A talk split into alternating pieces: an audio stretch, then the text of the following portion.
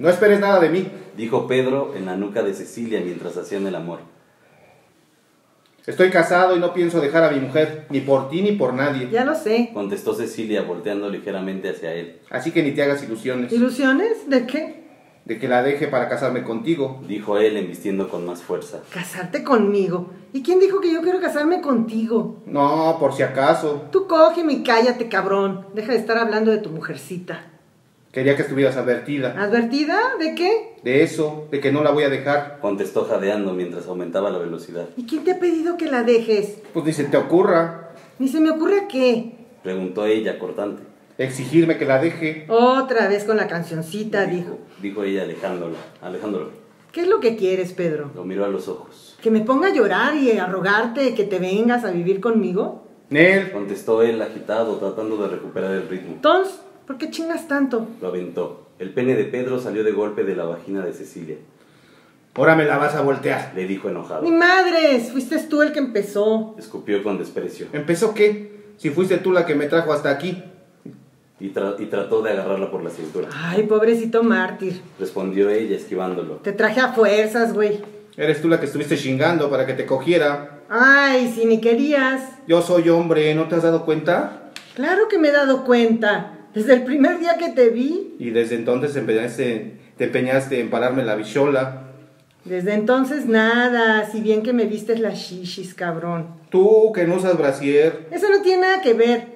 Se ven más cuando te ponen los brasieres esos que parecen conos. Les ponen las shishis todas paradotas, como picos apuntándoles a los hombres. Esas sí son gatas callejeras, cabrón. Viejas Y hipócritas. luego le espetó en la cara. Putas, eso es lo que son, putas. Que nada más andan viendo cómo embarazarse para atrapar a un hombre que las mantenga. ¿Y tú qué eres? Preguntó Pedro Yo no le socarronamente. pido nada a nadie. ¿Y a mí qué, eh? Yo a ti no te he pedido nada. Todos porque me trajiste, ¿eh? Algo has de querer. Yo solo te quiero a ti, pendejo. Y ahora me vas a decir que nomás quieres mi bichola. A ti. Pues no quieres nada, Cecilia. Bueno, entonces, ¿qué es lo que tengo que querer? No, pues no sé, pero a mí no, porque ya te dije que no la voy a dejar. Ya vas a empezar otra vez con que no la vas a dejar. Es que no, no la voy a dejar. ¿Cómo chingas, cabrón? Es que no puedes coger sin estar pensando en ella. Me pides demasiado. Pero si yo no te estoy pidiendo nada. Me celas. ¿Yo te celo? Preguntó Cecilia soltando la carcajada. Sí. Respondió Pedro muy serio. ¿De dónde sacas eso? Y la gringa aquella que llegó el... ah, no, ¿Sí? Y la gringa aquella que llegó el otro día a que le tapizara el carro. Ay, es que se te iban los ojos, cabrón. ¿Ves cómo sí me celas? Ya vas otra vez con el rosario. Acéptalo, me seguiste para todos lados. ¿Cómo chingas? Sí, te seguí para todos lados. ¿Ya ves cómo sí? Bueno, sí, ¿qué? Es que me pides mucho y yo no soy tuyo. Pues ni yo, cabrón. ¿Tú no? No. Entonces, ¿qué hacemos aquí? ¿Cómo que qué hacemos aquí, Pedro? Pues coger, cabrón. ¿Ves cómo nomás quieres mi bichola? ¿Quién te entiende, cabrón? Si te quiero a ti te enojas. Y si quiero tu bichola te enojas más. Y así como tú no eres mío, pues yo tampoco soy tuya. Y si no vas a ser mía, ¿para qué estamos aquí? Vinimos a coger, cabrón. Pero si no cogemos, ya me sacaste. Tú que estás chingando con que no te pida que dejes a tu mujercita. No le digas mujercita. ¿Ves cómo la defiendes? Pues sí, es mi vieja, la tengo que defender. Pero no de mí, cabrón. Claro que sí, porque igual te metes con ella. ¿Y a mí qué me importa meterme con ella? Que ni se te ocurra, pinche Cecilia, ni se te ocurra. ¿Qué me vas a hacer? Te vas a acordar de mí. Putas madres, y ahora me amenazas. No te amenazo, nomás te digo. Puta carnal, ¿sabes qué? Ya lárgate. Ahora me corres. Sí, ya me hartaste. Pero si ni hemos cogido. Pues nomás estás chingando en lugar de coger, así que vete. Tú me trajiste. Igual como llegaste, te largas. Y ahora me vas a dejar caliente. ¿Y cómo vas a dejar tú a mí, eh? ¿Soy de hielo o qué? Las viejas no se calientan. Nomás andan viendo cómo chingarlo a uno. Ya lárgate, cabrón, ya me hartaste. Ya me, se me quitaron las ganas. Pues a mí no. Entonces, ¿para qué peleas? Para que sepas que me tienes que respetar y, co- y que con mi vieja no te metes. Bueno, Dijo Cecilia tratando de controlarse. eso ya quedó claro, ¿no? Ya lo dijiste como mil veces. Tons, ¿no hay purrum? No, no hay purrún ese. Es que eres muy celosa. Ya, ya cállate y cógeme, cabrón. ¿Qué Tal. tranza? Esta es Literaturba. Esta ocasión tenemos nada menos que a la, a la autora del libro Como Cachorra al Sol, Rosina Conde. Y Alejandro nos va a hablar un poco acerca de ella. Bueno, tenemos, como dice Fren, el, el honor de estar con la maestra Rosina Conde. Tiene más de 22 libros publicados, tiene más de 14 premios, o 14 premios exactamente, reconocimientos nacionales, este, locales. Tiene más de 30 años como maestra, es una de las maestras más chingonas de este país, eh, da clases en la UACM, por- pa- para que vean que sí, la UACM es una gran universidad. Eh, y bueno, generalmente aquí platicamos, o yo platico un poco de, de los autores, pero ya que tenemos aquí a la autora, pues le preguntamos directamente a ella. Maestra, ¿nos podría contar un poquito de su infancia en Mexicali, de, de- de sus eh, principios, de sus inicios en, en las letras, en la lectura? Pues mira, ahora sí que, como ya lo he comentado varias veces, yo no soy de generación espontánea. Este, mis padres eran compositores, eran músicos, ¿no? Y mi padre era un gran narrador oral. En mi familia había una tradición oral muy, muy este, arraigada, ¿no? Muy, muy padre.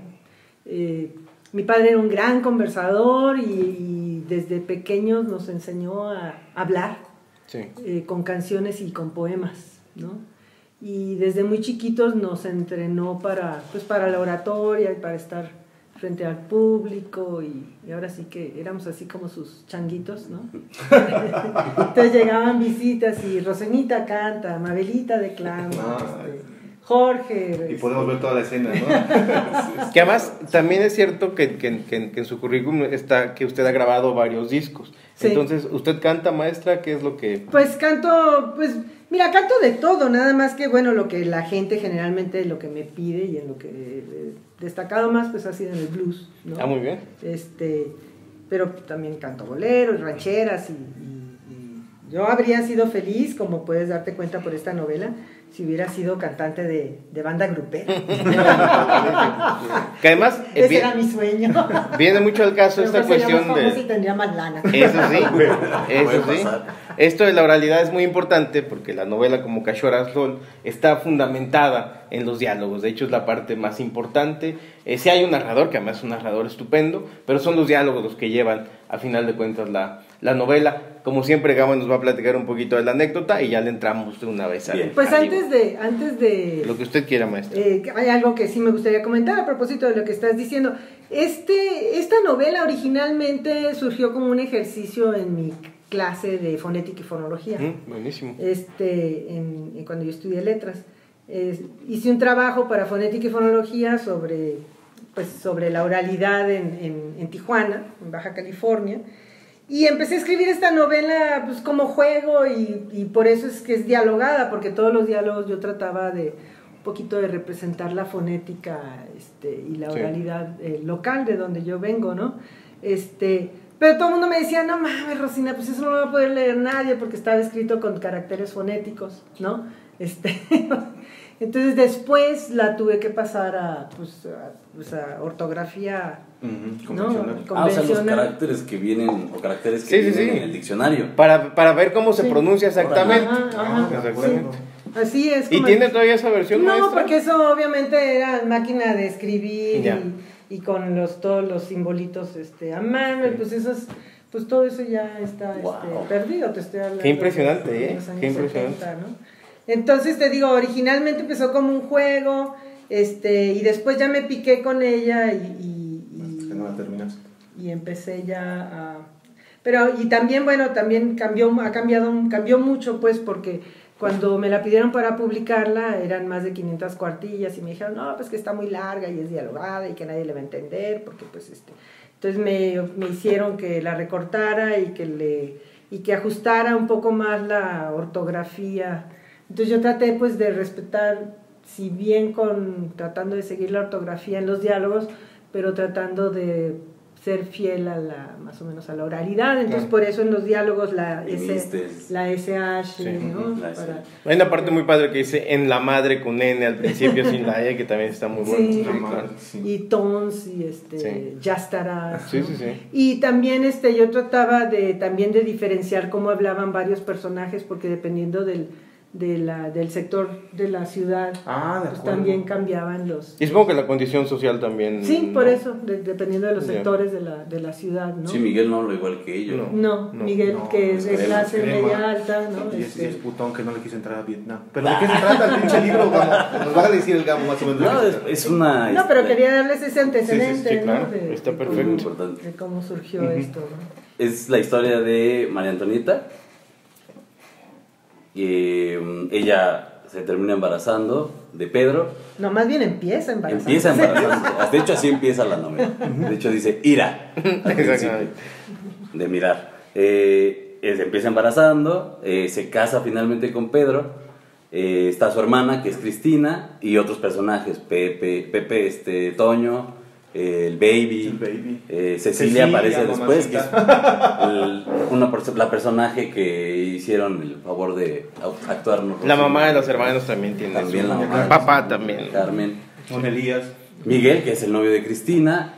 Y bueno, eh, se va desarrollando. Ellos tienen un negocio de tapicería. Pedro, el baby, Toño y el otro que no me acuerdo ahorita cómo se llama. ¿Quién es el otro? Eh, Robert, el gringo. El Robert. Eh, entonces, dentro, dentro de la tapicería traen droga de Estados es- Unidos. Pues es pantalla, cosas, porque relojes de oro. trafican de lo que sea. Acuérdate Sí, que sí, no sí. es nada más droga. Sí, también son armas. También Y son relojes. este, Los relojes. armas, sí, relojes y joyas. Traen de todo, de lo que Estados encuentran por allá. sí. Y, al- y en el desarrollo de ese negocio se ve el desarrollo de la pareja, de las dos parejas, tanto Cristina con Miguel como Pedro con Toña, Tony, le dice su hermana. Eso me gustó mucho, que usaran eh, el, el inglés. Y eso sí se nota muy de la frontera, o sea, están a pasos de... Que de hecho, esas filas me las imagino para pasar del otro lado. Ay, las que las horas de sol, estar aguantando todo ese trámite. Como los Eh, verificentros, ¿no? como los verificentros. Peor No, que eso. peor, ¿eh? peor, Peor, porque, sí, sí, porque sí. ya son kilómetros, son Sí. 3, 4 Sí, si te toca un mal día, puedes estar ahí 40 cinco, grados. seis 36 horas, grados. Sí, claro. Pero si son dos hermanos que escogen terriblemente mal a sus parejas, este, es como el PRI y el PAN, dos maneras de valer verga que se, que se parecen, pero te Pero chingan a final de Y vemos esa Y vemos eso, sí, claro. Vemos las relaciones entre todos, cómo se golpean, los celos, las envidias. Que los celos creo que es, también es uno de los eh, temas fundamentales de ahorita Muy- vamos a platicar de eso. Claro que sin sí, duda. porque en un momento Pedro eh, empieza a salir con Cecilia, como vimos en la escena, y no solo con ella, sino también con una de las la aduanas. aduana, una sí, gringa. Y Pues, pues, con la de la aduana para que lo cruces Ajá, sin sí, sí, revisarle el carro y poder pasar la droga. la droga, todo lo que... Pero pues el pedo es el papi, ¿no? El papi rinde. De ahí.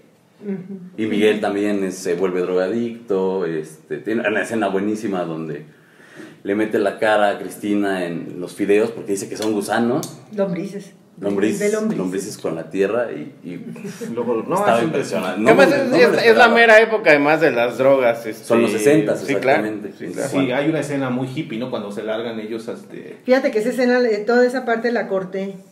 Ah, sí, estaba Sí. más amplia. Sí, porque este, como te digo que como me pidieron que la cortara, que finalmente la terminé publicándola yo, porque pues me la pidieron en varias editoriales y en todas me la rechazaron, ¿no? Entonces uno- unos me decían, es que, ay, es que esto luego no se puede traducir, o sea, si te, te contratan, pues ya están pensando en la traducción. Sí. ya está- entonces, esto va a ser muy difícil traducirlo. Si en el mundo editorial eh, las novelas hechas con diálogos, algo pasa que les Pero causa- aquí más que nada por la cuestión fonética, Sí, ¿no? claro. Que como los claro, diálogos son, claro. aunque esté es ortografía gramatical, pero son muy fonéticos, ¿no? Y este y ca- cambian mucho de un personaje a otro y ellos decían, "Puta, ¿esto quién lo va a entender y Sí, quién claro. lo va a, a traducir, ¿no?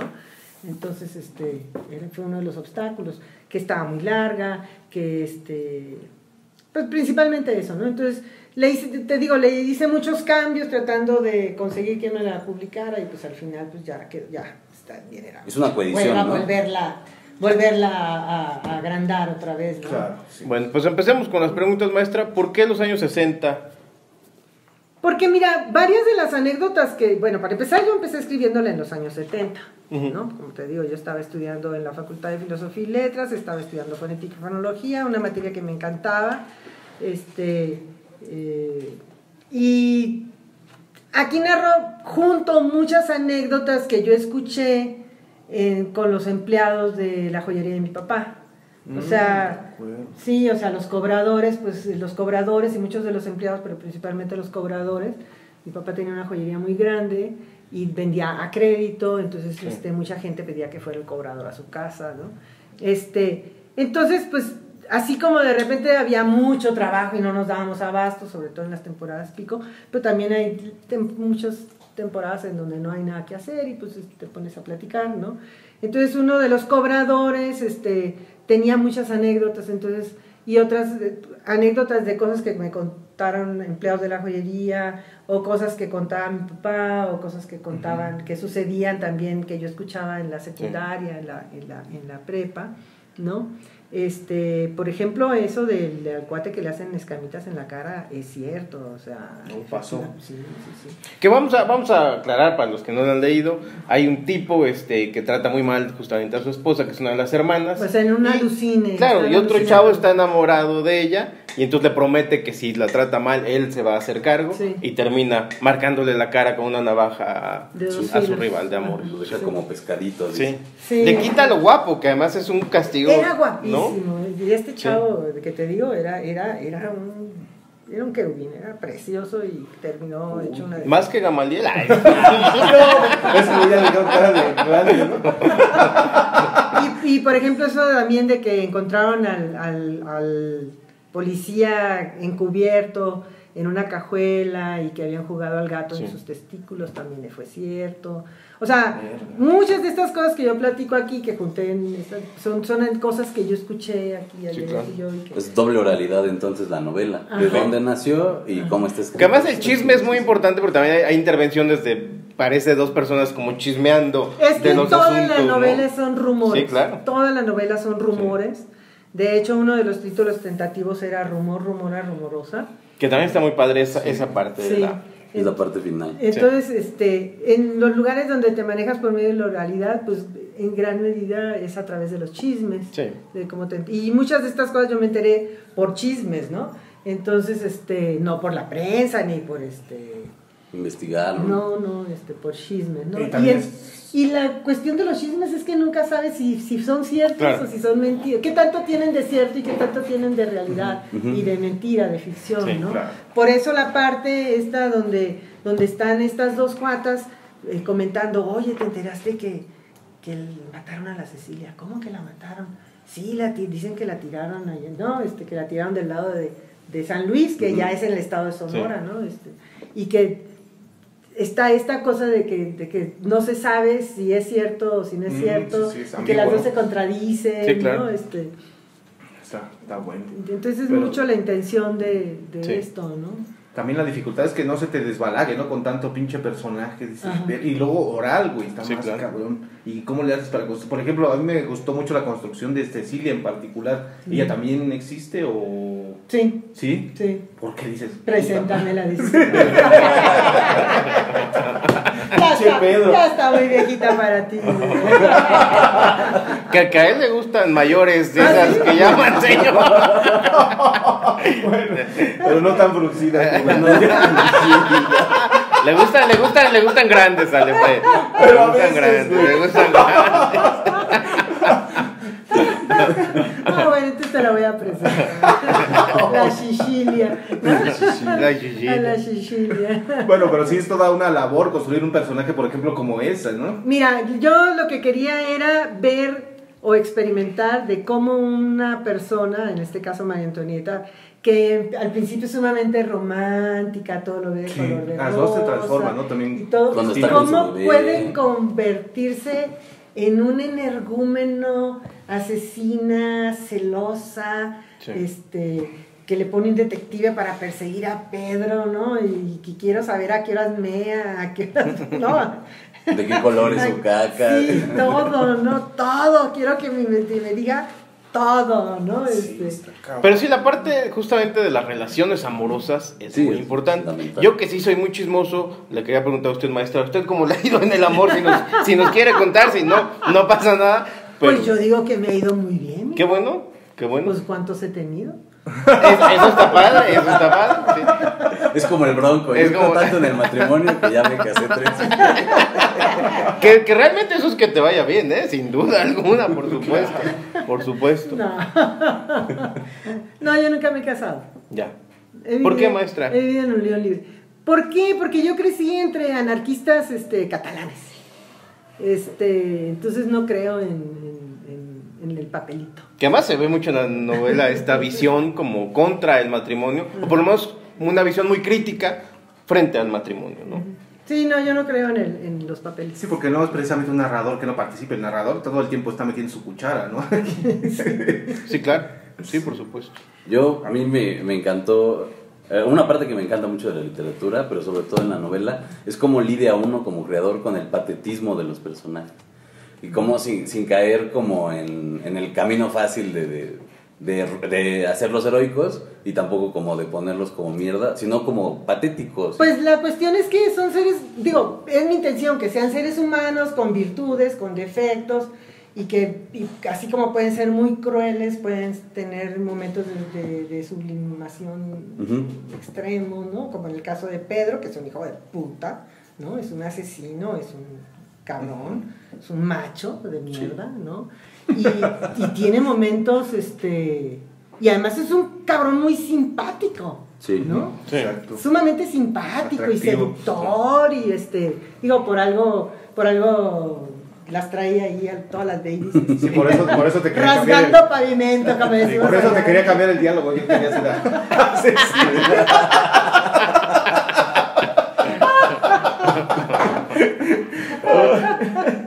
Otra cosa, que no, no hice completa la tarea porque no investigué qué era la cachora. Por la novela entiendo la- que es una la lagartija. sí, claro. ¿Por qué cachora? ¿Por qué le dicen no es cachora es cachora cachora? Las cachoras es, es una palabra del- de una lengua indígena de, de Sonora sonorense del Doeda este y es la lagartija del desierto Ah, Entonces, en todo el noroeste, todo Baja California Norte, Sur, Chihuahua, Sonora, Sinaloa, les decimos cachoras a las lagartijas, ¿no? Todo el mundo cree que pronunciamos la she por influencia del inglés. No, no no. es por el inglés, es por, por- porque las lenguas eh, nativas de, de los estados no, no tienen la che. En inglés hay che y hay she. ¿no? Ujú. De acuerdo. Bueno, otro asunto fundamental, ya lo dijo la maestra de la novela, es el machismo, son las cuestiones de género. ¿Usted cree que algo ha cambiado desde entonces para acá o que seguimos en las mismas?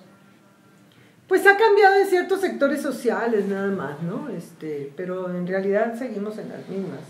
De hecho, la legislación en Baja California acaba, bueno, no acaba, hace unos años retrocedió, este, porque antes estaba permitido el aborto en casos de violación. Sí. Ahora ya ni Ya ni eso. ya ni Mm, ya. o sea, con todo. Y bueno, esta es una novela eminentemente de violencia, ¿no? Violencia Sí. de género, pero no nomás de género entre mujeres, sino entre hombres, y entre hombres y mujeres, ¿no? Y entre clases sociales, como lo vemos con, con, este, con Miguel y con, y con Pedro, ¿no? Y, y todos los que están alrededor de Pedro, que pues son más chalanes todavía que Ujú. Pedro, ¿no? Entonces, este, esta envidia y No, este además odio, tienen- ¿no? Este, hacia la clase eh, media alta, ¿no? Ujú. este, y también este odio hacia Pero, los pero hasta cierto punto justificado, porque también la, la familia esta de, de Miguel se comporta de una manera bien despótica con, con la de con la de Cristina, ¿no? Pero Sí, es una, si, si te, te acuerdas, es una mi- familia de Guanajuato, ¿no? Que, viene, que- Ujú, que llegó sí. de Guanajuato, que es sumamente católica, ¿no? Mm. Entonces, este, y, y que, y que también es una, una sociedad de sumamente clasista, ¿no? Y en Tijuana conviven todas las, este, todas las, las, las micro sociedades de la República Mexicana, porque es una ciudad donde llega todo el mundo, ¿no? Hay de Puebla, de, de Querétaro, de Guanajuato, de Veracruz, de Yucatán. ¿Y dónde está más de la chingada? ¿Quién ¿Quién en la Ciudad de México? No digo dónde está mejor, ¿no? ¿Dónde está? Pues todo el país está Está igual. de la chingada, ¿verdad? Con sus matices, este, pero, este, pero también por otro lado, pues hay muchos extranjeros, ¿no? Entonces, Mm, y ta- sí. Pero también hay mucho judío y hay mucho, este, hay Chino también. chino, eh, japonés, ¿Ya ves, vietnamita, Ahí está, ahí está mi familia. este, italiano, Sí. francés, ¿no? Este, Sí, claro. Entonces- Que justamente en esto, hablando de sincretismo, de combinaciones, eh, también a mí que me encanta la poesía chicana, a mí sí me gusta mucho la combinación del español y el inglés. Pero hay gente purista que lo ve, que lo detesta, que le parece algo terrible. En la novela está muy bien manejado esta combinación, es muy natural. A veces incluso uno ni siquiera lo, No, lo estás en el cuestiona, chisme. ni sí, por supuesto. A veces te pasa desapercibida, ¿no? ¿Usted, ¿Usted qué piensa de esta cuestión de combinar, de fusionar? Pues mira, yo no soy purista. Yo tomo de todas las culturas todo lo que enriquezca y todo lo que, o sea, lo que me enriquezca y lo que siento yo que me hace crecer, ¿no? Sí. Y todo lo que considero que no me ayuda, que no me gusta de otras culturas, pues lo descarto, así como descarto también lo que no me gusta de la mía, ¿no? O Sí, sea, por supuesto. Pero no, nunca he sido purista. ¿no? Si- y si fuera purista, pues no escribiría. Exacto, por supuesto. Que además, yo, yo sí creo que un lenguaje enriquece al otro, una cultura enriquece a la otra. Eh, háblenos, maestra, del final, que, que es un final que a mí me, me dejó helado, porque parece que es muy liberador para el personaje femenino, y sin embargo tendrá que cargar con todas las culpas y con todas las acciones terribles, pero parece que sí es como una especie de emancipación, una especie de liberación. Sí. Eh, ¿Nos puede platicar de eso, maestra? Bueno, mira, esta novela, de este, yo la empecé por el final. Ah, de Lo- acuerdo. sí, yo lo primero que escribí fue el final, ¿no? Yo venía de Tijuana en el autobús en Tres Estrellas de Oro y venía por la rumorosa y venía así leyendo las leyendo todas las leyendas este, de lo que escribe la gente en las piedras, Sí. ¿no? Este, en la carreta, a lo largo de la carretera. Y entonces este, empecé a pensar sin, sin, o sea, sin proponérmelo ni nada, empecé a, Divagar. a divagar, pero con este ritmo del, del final de la novela. Y ahí mismo empecé, saqué un papel y me puse y Ah, el, el- el final.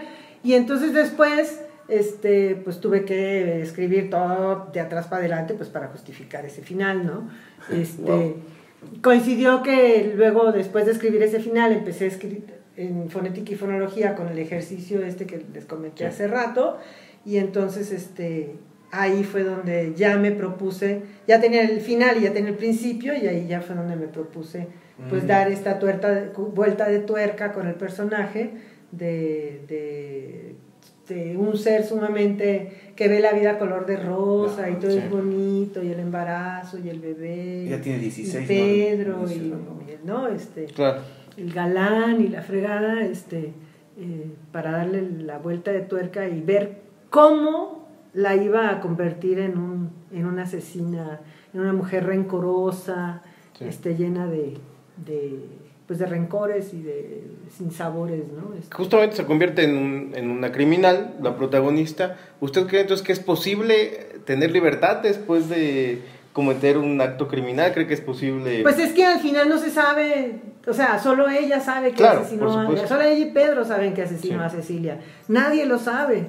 O Son sea, rumores. ellos sí, todos son rumores, Sí. este, nunca hay un, un, No. un cuerpo del, no, No. nunca nunca se ve el cuerpo, este, Ni recibe un castigo ella tampoco, en realidad. no, porque además a ella la, la Pedro paga para que Sí. el psiquiatra se la lleve a la clínica y que le hagan creer a ella que fueron puras alucinaciones por el calor y por el no sé qué. De hecho, el más castigado es él, porque parece que la pierde, por lo menos Sí, podemos intuir la que pierde a ella y, a la- y al niño. Y al niño, sí, por supuesto. Y a Cecilia. Sí, Sí, Sicilia. sí, sí. Pero creo que le duele más, eh, al final de cuentas, la esposa, porque es un gran macho.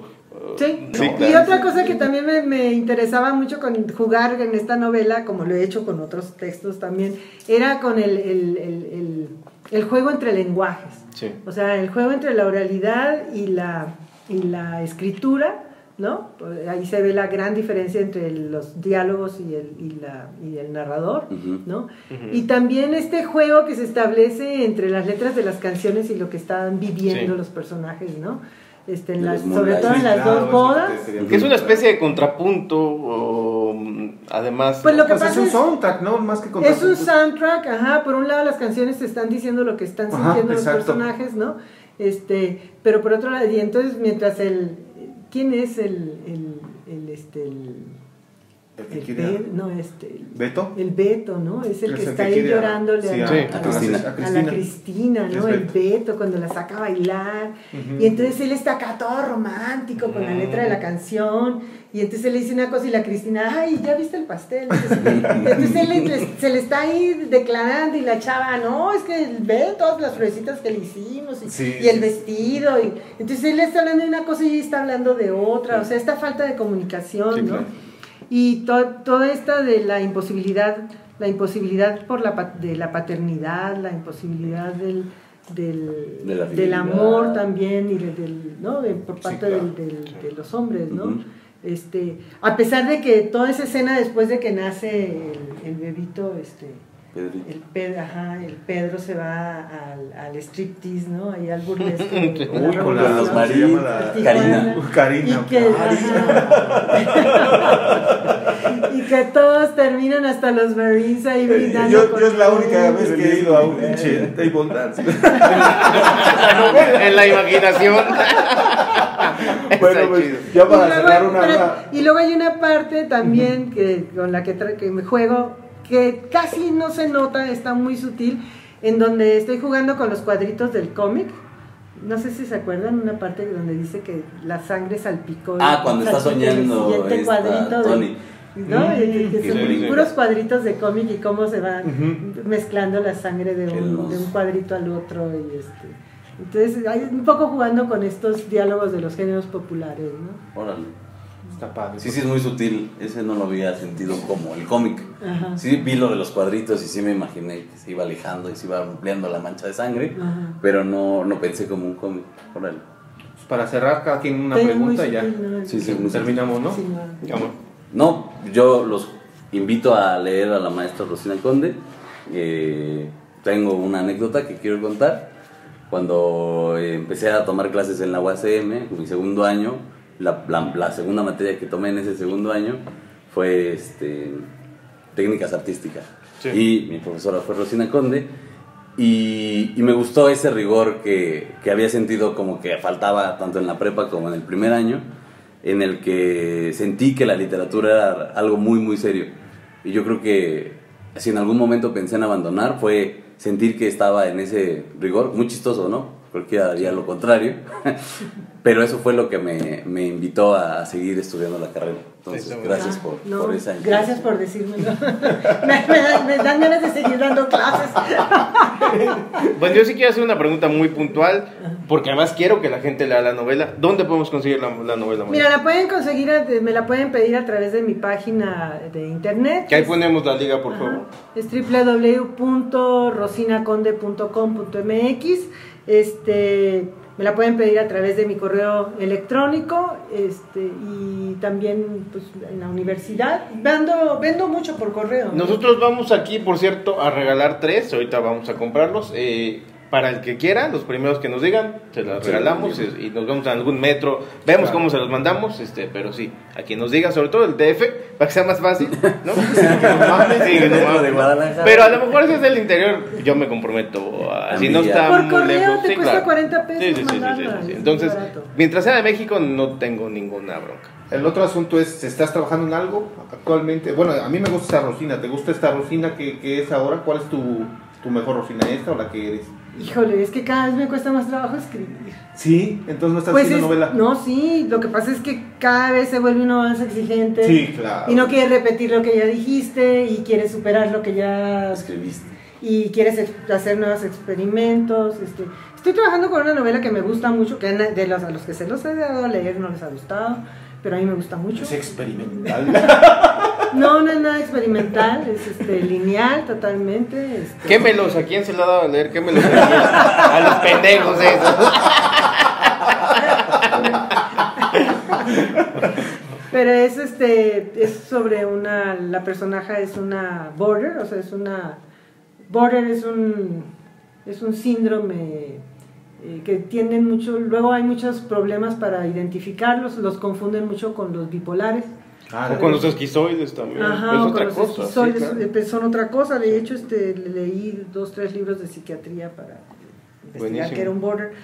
Este, y entonces, como que los que han leído la novela no han entendido al, al personaje, me dicen que no es creíble y que, este, que está muy jalado. Pero bueno, este, yo me he divertido mucho con, con esa novela. Eh, pero pues a mí lo que me importa es divertirme mientras escribo. Pues es lo que te iba a decir. ¿Hay algo que tú quieras decir que no te hayamos preguntado? Este, pues sobre lo que comentaba Gamaliel, ¿no? Acerca de la disciplina de la escritura. Eh, todos creen que ser escritores eh, tienen esta idea bohemia del escritor que vive del alcohol, las drogas y las prostitutas y que no trabaja y que se la pasa en los bares así, melancólico y llorando. Ay, yo y sí. eso. Pero desde antes de que escribieras, güey. O sea que no, no, no tiene que ver con la escritura. No, es que sí, es una putiza, ¿eh? Literal, es una putiza sentarte y no levantarte hasta las Sí, 4 o claro. 5 de la mañana. Y dices, en la madre, ¿qué hora se fue el tiempo? Sí, entonces, este, es muy, muy ingrato nuestro oficio porque todo el mundo cree que pues es un oficio que no se cobra. De hecho, cuando en los años 80 y en los 90 y todavía hasta la fecha, este, me piden que, que cante y que lea y que dé conferencias gratuitamente y cuando les digo que cobro, este, me, me voltean a ver como si yo fuera prostituta. ¿Cómo? ¿Cobras? O sea, este, ¿no? Y me ven así casi, casi. No, como- y más alguien con su trayectoria y siguen pretendiendo que. Pero que es no que cobra. tengas la trayectoria Lo- que lo comprendo, pero es- e contratas- incluso es una falta de respeto Tú en contratas este un caso, cantante a tu casa Sí, claro. en, una, en una fiesta, un, Sí. ¿no? Para una- un día de las madres, lo que sea, y le pagas, ¿no? Sí, claro. Este, y todo el mundo cree que, que los escritores no comemos, ¿no? Y creen que con un reconocimiento, les digo, pues sí, pero yo no puedo ir al supermercado y decirle a la señorita, ay señorita, le voy a pagar con un re- este recorte del periódico. Sí, yo lo que le digo, no gasten mejor en el pinche diplomita y paguen a sus escritores, ¿no? Ajá. Claro. Entonces es un oficio muy ingrato, ¿no? O creen que porque uno ya tiene cierto reconocimiento, uno este, gana. Sí. Las regalías, ¿no? Regalías, este. Y luego en este país que está acá. No, y más cuando te tienes que autopublicar, porque lo que yo escribo, pues no les gusta a las editoriales comerciales, porque consideran que no es literatura. Quémenos comercial. también aquí, maestra. Sus hijos de puta. No, no, las editoriales comerciales, y están en todo su derecho, ellos consideran que lo que yo escribo no es comercial, es literatura. Entonces ellos dicen que la literatura no se vende. Pero desde mi perspectiva, esto es algo que podría leer cualquier persona sin necesidad de involucrarse mucho, comprometerse y, lo va a disfrutar igual. Ay, no, digo, yo tengo el gran placer de que me lee gente que no es precisamente Exacto, literata y que no padre. es, es lo padre, ¿no? Y Este, que ese es el, el motivo precisamente de literatura, que, que nos acercamos a la gente, pero no desde un pedestal así mamoneando, sino, sino con esta clase de cosas que, que valen mucho la pena y que es como platicar con la Entonces, gente. bueno, si una editorial me va a pagar este 10 mil pesos de regalías por, por una edición de mil ejemplares, Sí, claro. pues mejor yo edito mis libros y yo ya decido si los vendo o si los regalo o si qué hago con ellos, ¿no? Claro. Este, porque luego son, son hay editoriales muy ofensivas, ¿no? Por ejemplo, una vez me querían publicar un cuento en, en una compilación de textos de, de cuentos de puras mujeres, escritos por mujeres. Iban a hacer un tiraje de hasta 100 mil ejemplares y me querían pagar como pago único 1.500 pesos. No, horror. Entonces divides 1.500 pesos entre, mi, entre 100 mil, o sea resulta que me querían pagar 0.1 centavo y medio este, por ejemplar de regalías, ¿no? Qué horror. Este, entonces le digo, oye, le digo, este, pero, pero ni el que me limpie el parabrisas en la esquina me Cobra eso. ¿no? Este, Le das un peso y te lo avientas. sí, le tienes que dar cinco No le das un pesos. centavo y te madrea, No, güey. imagínate, ¿no? Ni siquiera existe. Sí, no. Entonces, este, la tipa, ¡ay, qué agresiva! Ah, ahora resulta que la agresiva era yo por negarme a aceptar 0. punto- no, punto cero, o sea, no llegaba ni a un, o sea, un Pero- centavo y medio. Pero también lo que hay que mencionar es que hay mucha gente que sí está detrás de ese tipo de oportunidades, ¿no? Que, que pues, Sí, hay gente que paga por publicar Ajá, en Alfaguara, en Planeta, en este, en Heralde, no sé. y, y le dan la madre al, al resto de los que sí, en realidad sí pretendemos vivir de esta madre, entonces. Pero bueno, pues no nos queda nada más que agradecerle, maestra. Ha sido un No, honor que contrario, estuviera aquí con gracias a nosotros. ustedes Muchas este, gracias. por leerme y por... Y esperemos invitarla invitación. para otros programas, a lo mejor para comentar de otros temas. Sí, de otros si nos hace el, el favor de estar Sí, aquí, claro con sí. todo gusto. Pues muchas gracias y nos vemos la próxima. gracias al, al público por escucharnos y por Bye. escucharnos.